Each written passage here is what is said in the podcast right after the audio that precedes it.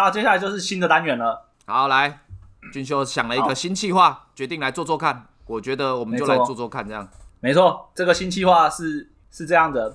当初发想的原因是因为呢，其实俗话说得好，隔行如隔山。我们对不同行业呢，其实都是好奇跟遐想。对，然后呢，我们可能也会有一些偏见，看看透过这个节目呢，就是访问一些不同职业的人，然后呢，去问他们一些就是诶偏见啊或者好奇的问题，然后呢，看他们是怎么去解释的，然后我们就说，说不定就会说哦，原来这个职业是这样子啊，这么酷，目的就是这样啊。希望这一这个这个单元呢，可以嗯长寿。少骗了啦，根本是看了木曜是超玩一日系列才想做的吧。哎、欸，我我是没在看那个啦，我真的没在看那个。但是真的是某天睡觉的时候突然想到的。毕竟我们要挽救我们，对啊，灵光一闪啊！毕竟我要挽救我们的那个啊，出击率真的出击率，对啊，人数这么少，有够可怜的，看我都想哭了。反正这一期我们就第一集我们就邀了一个超级大咖哦，顶尖的大咖的这个人呢，就是我们可能就是我们潜在可能第一个抖内的白金用户哦，是谁？有没有这种人吗？有啊。这个就是我们的养猪大亨盛峰。靠！嗨，大家好，我是盛峰，我是养猪大亨。你 你讲话，大家好，大家好。你应该要先有那个噔噔，欢迎养猪大亨圣峰。对啊，你是我们第一个来宾诶，也是我们第一个最有可能抖内的来宾诶。很好，我很荣幸来当这个节目的第一个来宾。我很高兴，通告费记得打到我户头里面啊！有什么想访问的、啊？因为，哎、欸，我我自己是觉得养猪就养殖业这个，其实，在我们这个这一代啊，至少是在我们这一代身边的同温层中，真的是比较少少人会做这种事情。呃，算是吧，比较特殊的啊。因为，而而且要在会养猪的人，你你在台北，你怎么可能遇到养猪的人？都一定在乡下啊！你们只要你你现在都在台北工作，根本不可能遇到、啊。不是，我是说，嗯，就是以我们高中、大学。的同学好了，也算是少的吧，嗯、就是我们的同温层啊，呃，就年轻年轻一代的比较少会想要做这一行这个行业吧，对不对？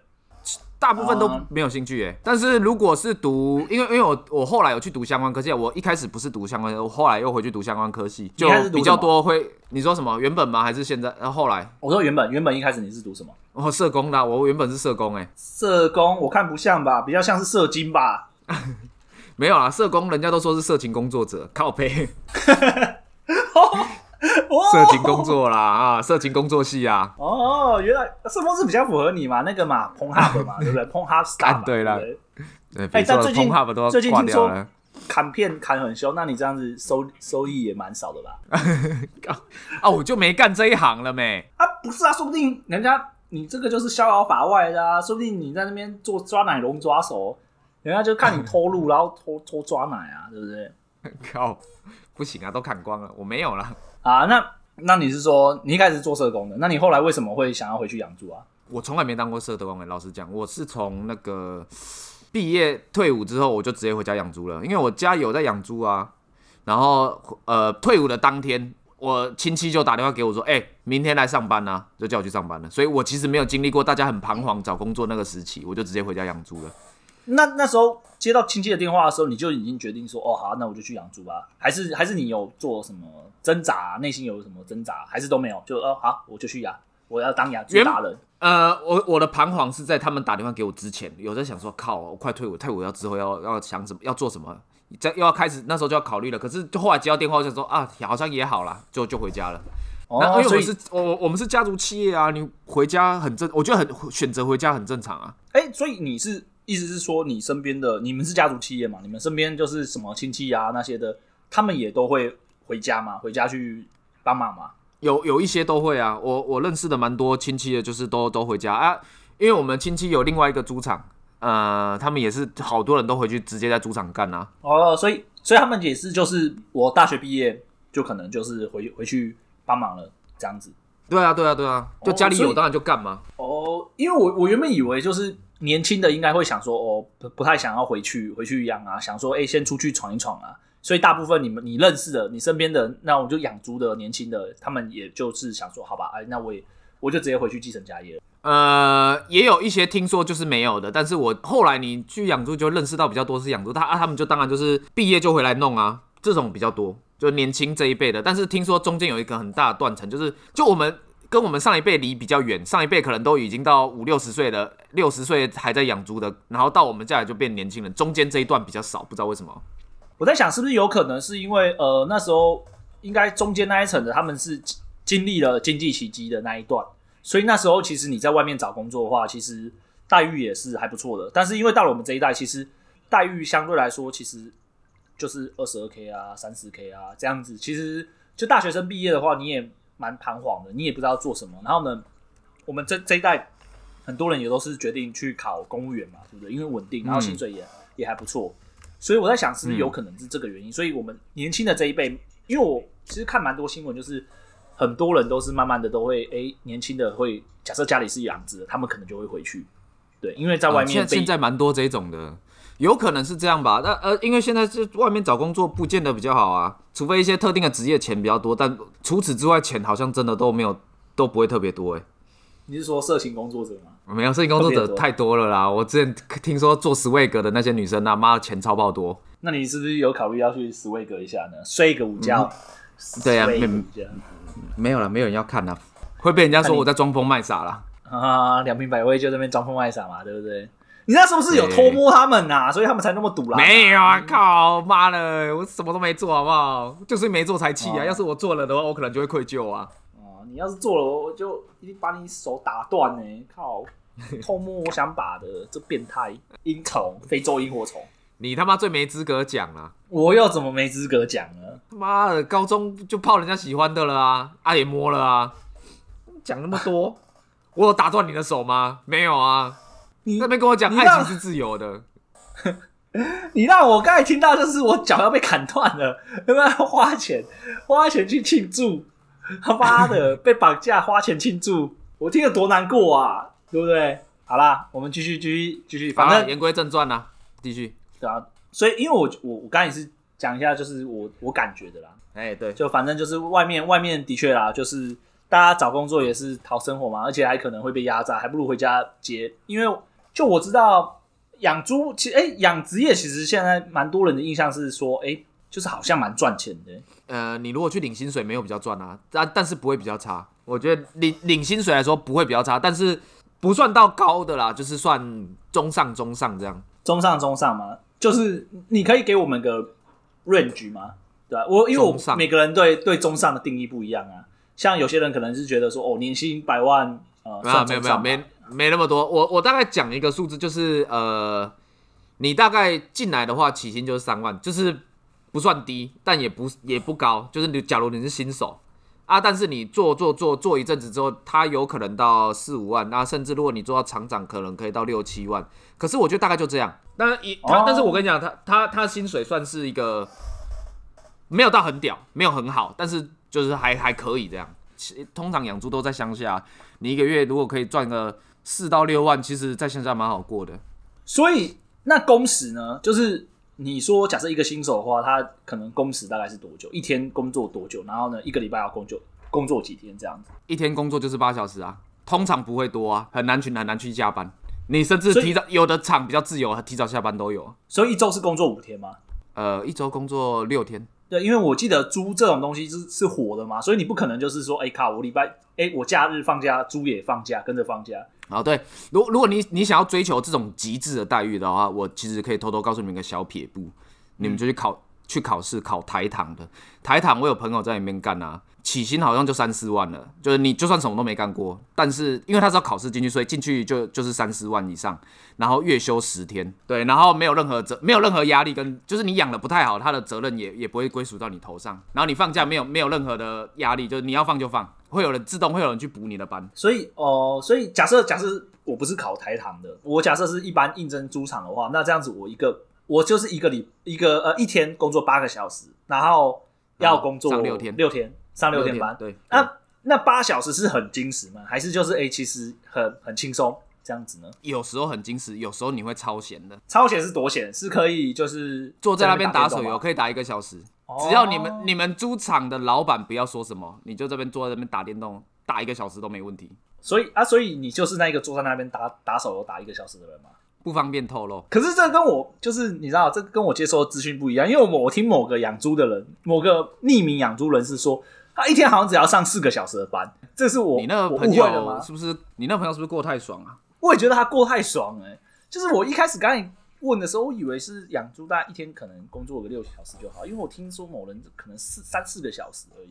对，某灵性啊，灵性养猪养猪人士 有，然后呢，他就是有那种抓奶的偏好，对，但我不方便透露。嗯，对对，你那个朋友一定是过太爽了。那我想求证，就是真的会有人这样子吗？就是可以有啊有。看场，我觉得主要是看场，有的场比较弹性，但是呃，理论上应该大概都是大家都是七或八个小时，所以真的是有人可以就是一天上四个小时，很很少人呐、啊，有啦，我我有听说过有人呐、啊，很少。你有认识的人吗？你有认识的吗？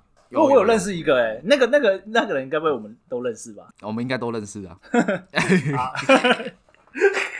那、啊、你平常空闲的时候，就是比较轻松的时候啊，你会怎么打发时？总不可能在那边练习抓奶吧？就是精进自己的练习抓奶，精进自己的技术吗？啊，我先讲，我先讲一般的情况好了啦。嗯、其实正常情况就是，就说，就是如果你工作已经很闲，你就会去找一些废事情来做，就比如说把这边的环境整洁弄得好一点，就这样。或者是反正你就做一做一些比较轻松的工作，那你也可以坐着休息。但是因为通常老板不喜欢你坐在那边休息，所以你会待在猪舍里面休息。但盛峰你的话，应该就是。空闲的时候，你应该不是做这些费事吧？你应该就是直接驱车回家睡觉了吧？不会啦，我会在玩手游啊。哦，干！因为就我所知的话，圣峰你应该是这样子说，坐下来打手游，应该这样子的话，你手机应该装了蛮多游戏的吧？好，超多的哦，就我，我装了好多游戏。因为你是我我我们的榜样哎。对啊，工作可以这么的轻松自在，靠，归于返乡，听了我们都想归于返乡了。哎呀，我是特例啦，不要不要拿我出来，我觉得我就算是一个特例，我算是比较闲的。欸、哦，没有野心呐、啊。哦，你没有野心，啊、不想往上爬，但是还是逼不得，因为家族企业就自己慢慢的被拱上去，这样子是不是？现在也不算家族企业了啊，那一些原因，反正现在也不算家族企业了。啊，我爸自己有猪舍，但是我没有在家里做，因为我爸在，我跟你讲，我爸也是个懒惰的人，他就是一年只只想养几个月猪，就这样，所以他的猪舍超空，然后我也没办法在家干，啊，他养猪要很多钱，所以我我就说好，那我就去我亲戚那边工作这样。哦，哎、欸，那那我想问一下，就是有认识的几个，他们就是想自己养的话呢，感觉还比较好嘛，就是做自己的老板之类的。嗯、假设我真的想要开一个猪场好了，那要大概要多少钱？以你估算，就小小的猪场。开心猪场，呃，不能到太小，因为因为你你太小，你没搞头，所以我觉得它有很多类型诶。我讲一个一个一个类型好了，就是比如说你的猪，你就不养母猪，你就是只进小猪，把它养到大，然后卖掉这样子。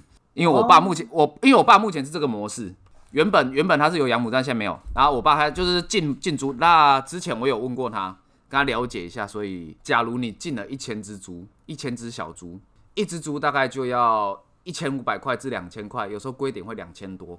小只的，你也可以进大只的，一只要三千块。就比如说这样，所以你光这个进猪的成本就对，就你这样就一百五十万了嘛。对，然后你要去租一个猪舍，一个月大概要花个，好，我算个四到六万吧，好不好？就假如四到六万一个月，然后他那个饲料钱一个月要六十万，你进的这些猪到出去大概要五到六个月，我们算五个月就好，算你就是养得很棒，五个月就好。一个月要五十万，五十万五个月，两两百五十万。加上一百五十万，四百万。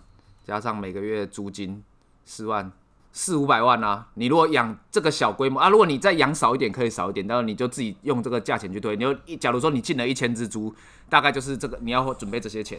然后才会回本，然后中间如果你养烂了就没了，而且那个饲料钱是每个月要算的。如果你要开店做生意，养猪绝对是一个超贵的东西啊，但是它回报也不算太低啊，就算只要你养得很好，目前还算可以啊。我比较好奇的就是假设，假设真的有一个人，就是哎，他心立志回家当他的开心猪场，然后呢，他真的哎养得不错，就是说我投了五百万进去，养得不错，那我这样子一，你觉得大概获利可以到多少呢？就是几几成？呃，看实价，因为它我们养猪有个好处，就是说你你的那个市场它的价钱算是透明，你大概就会知道你现在大概多少钱。通常会抓你这种模式的话，一可以抓说保守抓可以抓五百到一千一只猪，一次可以赚一只可以赚那么多钱。啊，如果你养的超好，可以更多，那就是另算。那我转的是很保守的情况，一只可以赚五百到一千，所以你一千只猪赚五百的话，就是五十万，几六个月可以赚五十万吧？六个月赚五十万哦，对，这是非常保守估计。非常保守嘛，就是六个月，我最最啊，那这样子我一年就是可以赚一百就对了，对，就年薪百万这样子。就你养的不是很好，大概可以赚这个钱，可以赚一百万。我养的不是很好，我就可以赚一百万了。对，呃，我说的不是很好，就是说标准以标准左右，就是大概在标准那边，大概可以赚这个钱，或者是在标准下面一点可以赚这个钱。那如果你可以养再好一点，我刚才就讲了嘛，就是一一只赚一千块的话，那你你一个六个月五六个月就可以赚大概一百万了啊。五六个月，你说五六个月就赚一百万，我投五百万，五六个月我就可以赚回一百万了。大概。可以，也看当时的的行情啊。目前台湾养猪还算是还可以哦。哎、欸，对对，哇，那那假设假设我今天是一个，就假定有一个叫小秀的人好了，小秀立志就是要开新猪场，嗯、他现在听了以后，哦，他觉得好心动哦，太棒了。那你那我想要入门的话，你会建议这个小秀怎么入门？对，就是我假设要养猪，我我是应该先去别人那边打个一两年吗？然后呢，再自己开我的开心猪场？嗯、可以，我觉得你可以先去别人猪舍先摸一下，而且最好是去那种小猪舍。啊，我觉我我建议你小型跟大型都去一次，都去就可能各去一年，因为小型的猪舍你什么都要做，你就会学到什么都会学到。然后你去大型的，它有一套 SOP，所以你就可以学到，就是你待在哪个部门，你就会把那个部门学的比较精细一点。我认为是这样。哦，所以你，所以这应该跟我们这跟我们这种软体业也蛮像的嘛，就是诶、欸，人家建议你可以一开始先去小公司，小公司的话呢，你什么都要做，然后呢就是。什么全部的东西你都要自己去摸，然后呢，等到你东西都碰过以后呢，你再去大公司，因为大公司他们有一套他们的规则制度，然后你就会知道说，哦，你要怎么用透过这些制制度比较好的去产出。所以你的建议也是，就是哎，先去小的猪舍全部摸过一次。然后再去了解他们为什么呃大公司为什么制定这些制度这样子吗？对对对，都各有不一样的啊。但是还是你如果去小猪舍很烂的那种没有用，没有帮助，因为那些小猪舍的他们可能是用土法炼钢的方式，你可以找一些比较观念比较新颖的小猪舍，然后比较优质的，然后去干一下这样。然后再啊啊再来，我觉得最难，其实养猪最难的是资金呐。你如果不会的话，其实学一下我我不认为他学不会，他蛮容易学会，只要你有心的话，我不认为学不会。哦，所以你是说最核心的核心技术其实不难就对了。呃，你要做到顶尖很难，但是你要做到还可以，然后想赚一点钱，我觉得不会到太难。就是可能你赚不多，但是你可以赚钱，然后你可以你越做会越好嘛，你久了就会做得好了。我觉得你慢慢就会上去，但是一开始你要学到，只要你有心的话，你你因为毕竟大家都是读过书的人嘛，你要学，我觉得不会太难。嗯，那所以，我这样子，呃，就是假设我。稍微努力一下的话，我就可以每每天就是工作只要四个小时，然后呢到处抓奶爽爽爽过这样子吗？呃，卖帮啊，你自己做不可能啊，自己做你可能就是超过这个时间哦，所以我就是不能像啊，你想赚多一点钱，你怎么可能那么爽？对啊，哦，我了解了哦，欸、所以你想你自己赚的钱，你你自己进的猪一只好了一千五，好不好？啊靠，它死掉，嗯、你就是看到一千五死掉、欸，哎。你死两只就是三千块，你一天死了三只猪，你会不会觉得干你娘，我要死掉了，我我可能要跑路了？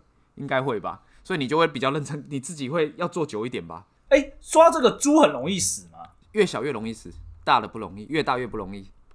刚进、哦、的刚进来的第一个月，那那段时间过 OK 的话，再过再来会越来越好，理论上是这样。哎、欸，所以就假设假设我先进了小猪，我要怎么避免让让小猪嗝屁啊？太多了，有好多事情要做。你进的猪来源也是其中一个，你进的猪不好，你进来就是死啊！啊，会不会就是有人说，哎、欸，我有一批好好便宜的猪啊，打个这个电话试试、哦？有啊，我爸就干这种事情啊，他上次就是进这种很很便宜好棒的猪啊，就死一半了，啊就不会赚钱。啊，那个人有啊？啊，那个人是不是有没有抽着雪茄说，哎、欸，好便宜的猪？靠，达叔哦。对，你刚才有讲到，就是养小猪的话，会有一些什么小猪的，这是一一个获利模式吗？那是不是还有其他的获利模式？就是把它养成大猪，然后或者是养养成猪公这样子拿去卖？呃，没有啊，现在养猪大概九十趴都是只有一种获利模式，就是你把猪养成那个肉猪，抓送去市场卖，大概一百二十公斤送一百二到一百三十公斤送去市场卖掉，大概都是这种而已啊，比较少别种哦。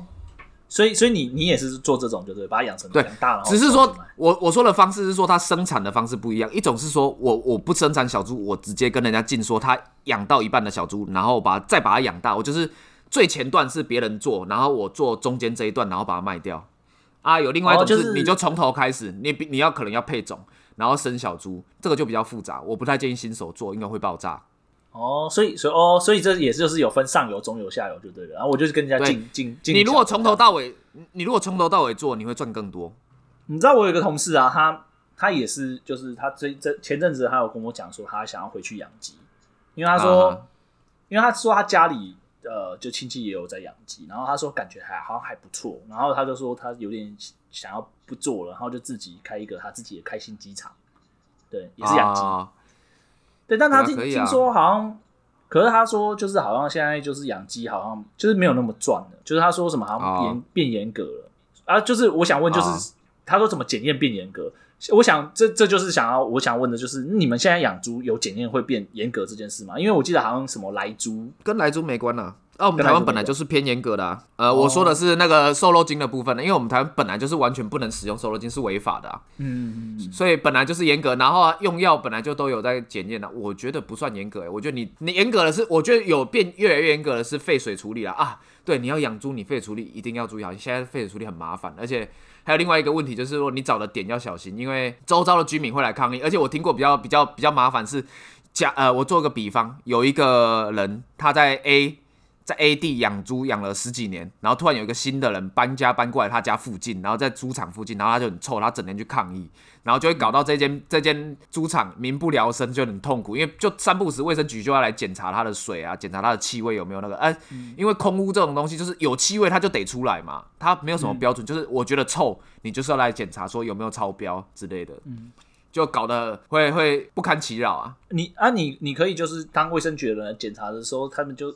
就说哎、欸，好像有点臭。你说那不是猪的臭味啊，是因为我都不洗澡啊。是碳哦，他不会理你好不好？靠！你说是因为我放屁啊，可不可以这样子糊弄他们啊？然后就在那边补啊，对不对？放个屁、啊。我是建议你不要跟这种有公权力的人挑战呢、啊。啊，所以好，嗯，那我我又想问，就是养猪是不是真的很臭？就是哦，真的有够臭，然后有够脏哦，又臭又脏啊，没错啊。怕脏不要进厨房，真的，因为真的很臭很脏。因为你工作一定要近距离跟他们接触，然后就很容易沾到啊。我这我认为这是无可避免的。所以就一定是这样。你如果对气味或是对卫生很很很要求，你真的千万不要做，真会死人。你做两天，呃，你我看过很多，就是来一个上午，下午就没有再来的那一种。我靠，这么屌哦！很多，而且不是不是那种个案，是好多都是这样，因为他受不了。那我们可以戴防毒面具吗？就是戴个防毒面具在那边做啊？啊，不会有，没有人有意见啊，你自己会受不了啊？为什么？哦，你说太热吗？热啊，闷啊。不然戴个 N 九五呢？N 九五的话能抵御这种臭味吗？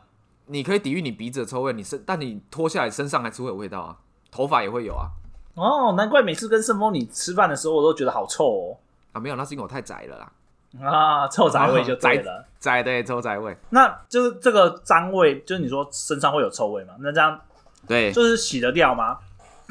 洗得掉啊，当然洗得掉啊。洗个澡就没了，就是洗个澡就不会有味道了，就对了，所以不会像是就是，哎、欸，我因为我印象中在厨房工作的话，听说那个油烟味是会一直粘在你身上，就是有时候你洗是洗不太掉，就还是会有那种味道。啊，所以你们用好一点的洗发精吧。哦，所以 没有了，我不知道，我只是说，如果你你养猪洗不掉，你就用好一点的清洁剂啊啊！这个时候欢迎厂商自入，这里这里用什么洗发精？好，可以，还是用水晶肥皂？用水晶香皂？水晶肥。我记得之前宅强用水晶香皂洗，然后满脸痘痘啊！他妈对啊！哎、欸，那时候我不知道听谁讲的，宅强那时候他有一个水晶肥皂，然后那时候他就是说、嗯、说听说用水晶肥皂洗脸就不会有痘痘，然后那时候我就偷拿他的水晶肥皂每天洗脸，就过了一个礼拜以后，我满脸痘花，他妈的给 靠！后来我发现人家说不能用水晶肥皂，因为水晶肥皂那个清洁力太强了，你脸脸会烂掉。哦，对啊，把你基本的油脂都弄掉了，而且没有修护功能。啊，好了，这这个这个问题就当结尾好了。就是那你有刚才就说很臭很脏嘛，因为你都会碰到屎嘛，就是会猪屎。那那有猪喷屎在喷在你身上过吗？当然有啊，只差没吃到而已了。我跟你讲，装个贵宾呐，真的真的有喷在你脸上就对了。有啦，该沾到的地方都沾到了啦，好不好？啊，你有吃过吗？没有，就说除了吃都有了。靠，那你现在是不是应该要到时候要解除成就啊？就是哎、欸，来尝尝看。说哎，靠妈的，猪屎哎，没吃过猪屎哦，不敢啊，这种还是要叫少印啊，这种泛滥精神还是要叫少印，我是不敢。他都是喜欢叫人家吃，又不是自己吃。可是因为你这样子的话，你吃过以后，人家叫你吃屎，你就说哦，我真的吃过啊，对不对？人家就说哎，你吃屎啊，你就哦，我吃过啊。没什么啊，对不对？你就可以这样很靠，你就可以泰然自若的很，就是接受这件事情啊，对不对？你不觉得这样很酷吗？我觉得这这是一个很酷的 style 哎、欸，干珍贵专家哦。你为什么会觉得屎脏？那是因为你既定观念。你如果不要从小觉得猪很呃猪屎很脏的话，你就不会怕。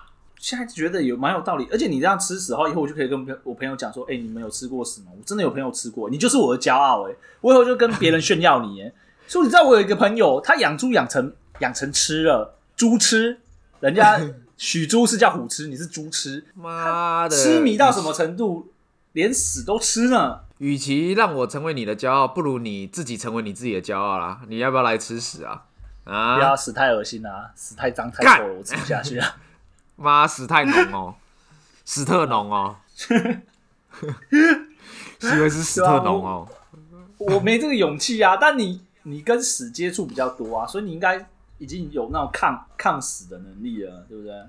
谁会有吃屎的抗屎能力啦？靠北哦，你当我是包容心哦？什么是包容心啊？吃屎吃的好开心吗？对啊，十几个大汉拖到泥浆里去打、啊。你没有？你有没有看过刘墉有一本书叫做《超越自己》？你、嗯、你要肯肯定超越你的极限、啊，超越自己只有在肯定自己。吃屎是很棒的一件事情。对啊，你要你要对着说，哎、欸，你很棒。你说我我已经挑战了我的极限了，天空才是我的极限啊，对不对？吃屎才是我的极限呢。好啦，我们今天的大概聊访谈就到这边吧。哎、欸，啊，啊你你上你上次不是说那个要问那个同事说那个都给你啊，都给你啊，跟那个晋梁超伟，你他妈问了没？哦，啊、好像我我那时候问问他们是说还好，他们觉得，可他们是男生啊，说不定男生比较、嗯、比较没那么玻璃心啊，对不对？欸、没有，我今天问我妹，我妹说她完全不知道生气的点是什么，她说她觉得只有一个可能就是不帅。亲妹妹都这样说了，我能说什么？我只能苦笑啊。可是问你妹也不准，也是比较是像我们这种比较淳朴的乡下的人嘛，对吧？哎、欸，你的意思是说他们不淳朴喽？那几个店员不淳朴哦？他们两个都是台北人，就是本身就是台北人，从小到大之前是在台北长大的。哦，该不会？哎、欸，不对啊，你这样讲不就是说台北人很急掰吗？不是不是，台北人可能比较敏感，纤细敏感，我们是大而化之。哦，我是不确定是不是这样啦，反正我知道他们两个 干掉我了，反正不是干掉我就好了。可我问他们，他们是觉得还好啦，对啊，啊，对嘛，那就没事嘛。问到都觉得还好，根本不是我的问题吧？我那样做没有很急掰吧？就还好啊，对啊，他们说还好啦，对啊，对啊，对啊。好啦，今天我我们先这样吧，我我到时候再把录音档给你，然后我之后再叫他们其他人听听看，就是这样子访访问感觉如何啊？哎，先先自己听听看再说啦，对啊。每次听完，说不定自己就觉得，呃，好烂哦，怎么这么烂啊？